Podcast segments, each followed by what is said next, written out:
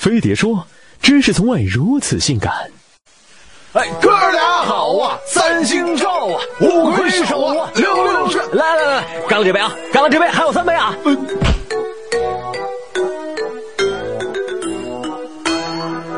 它看起来像水，喝起来辣嘴。一旦多了，走起路来腿绊腿。有人用它解忧，有人用它壮胆。人生得意须尽欢，它就是酒。君不见曹操煮酒论英雄，李白斗酒诗百篇，赵匡胤杯酒释兵权，哪个不是和酒有关？在中国，无酒不成席，吃饭没有酒，就相当于肉包子里没有肉，狗都不理。据工信部发布的数据显示，二零一四年我国白酒行业年产量超过一千万吨，相当于一个西湖的库容量，可谓是一年一壶水，国人醉成鬼。伴随着酒文化的盛行，各大白酒品牌价格也是一路飙升。号称国酒的某台，曾经一个空瓶被炒到四千元，也算是旧瓶装新酒的典范。过去十年里，白酒行业销售收入增长近八倍，仅去年一年，市场规模就高达四千五百六十五亿元。曾几何时。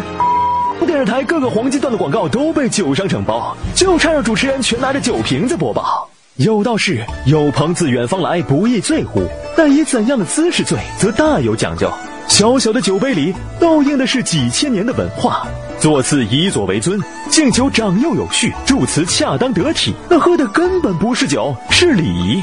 所以，更多时候让我们头疼的不是酒精，而是酒桌上的规矩。稍有不慎，就不知得罪了谁。有些地方劝酒拼酒文化盛行，只要劝不死，就往死里劝。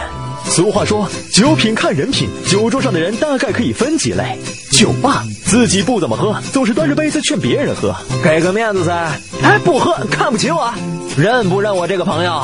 对于这种人，就算嘴上跟他喝了，心里也要骂上一句：谁他妈跟你是朋友？酒鬼。嗜酒如命，别人还没开始，自己就先把自己灌个差不多。口头禅：嗯，我干了，你随意。三杯下肚就开始吹牛逼。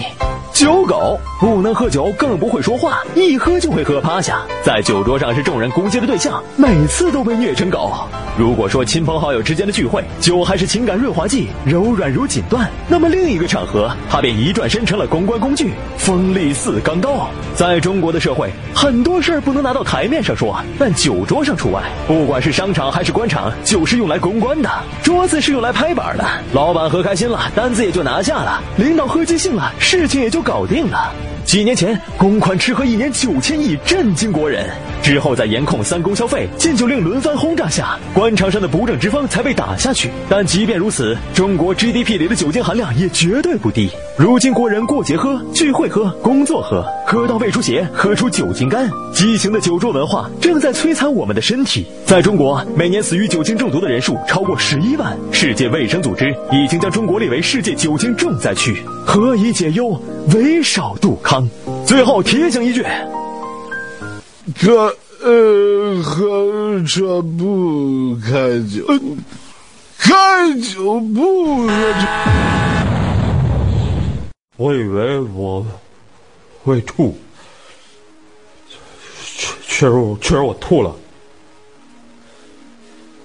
我只能模糊看着我的脚步，你边慢边给我搀扶，这。何尝不是一种挖苦，让你们把我他妈的看清楚。虽然那没钱的痛苦伴随着菜呀的在我喉咙最深处，我以为你也会吐，但是你没有。当我看到你喝的比我还多，竟然他妈一点都没吐，这 这何尝不是一种痛楚？你成家，你赚钱无数，我比你加班多辛苦，领导从来不在乎。哎，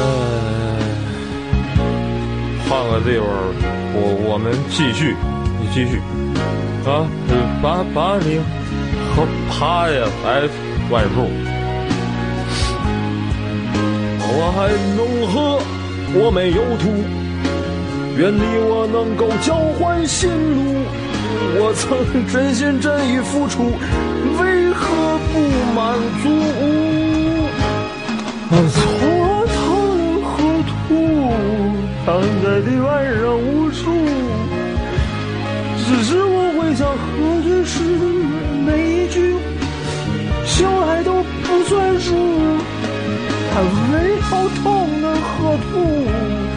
脚尖湿了内裤。只愿我挣脱臭的枷锁，恨的束缚，任意追逐。别再让肝儿受苦。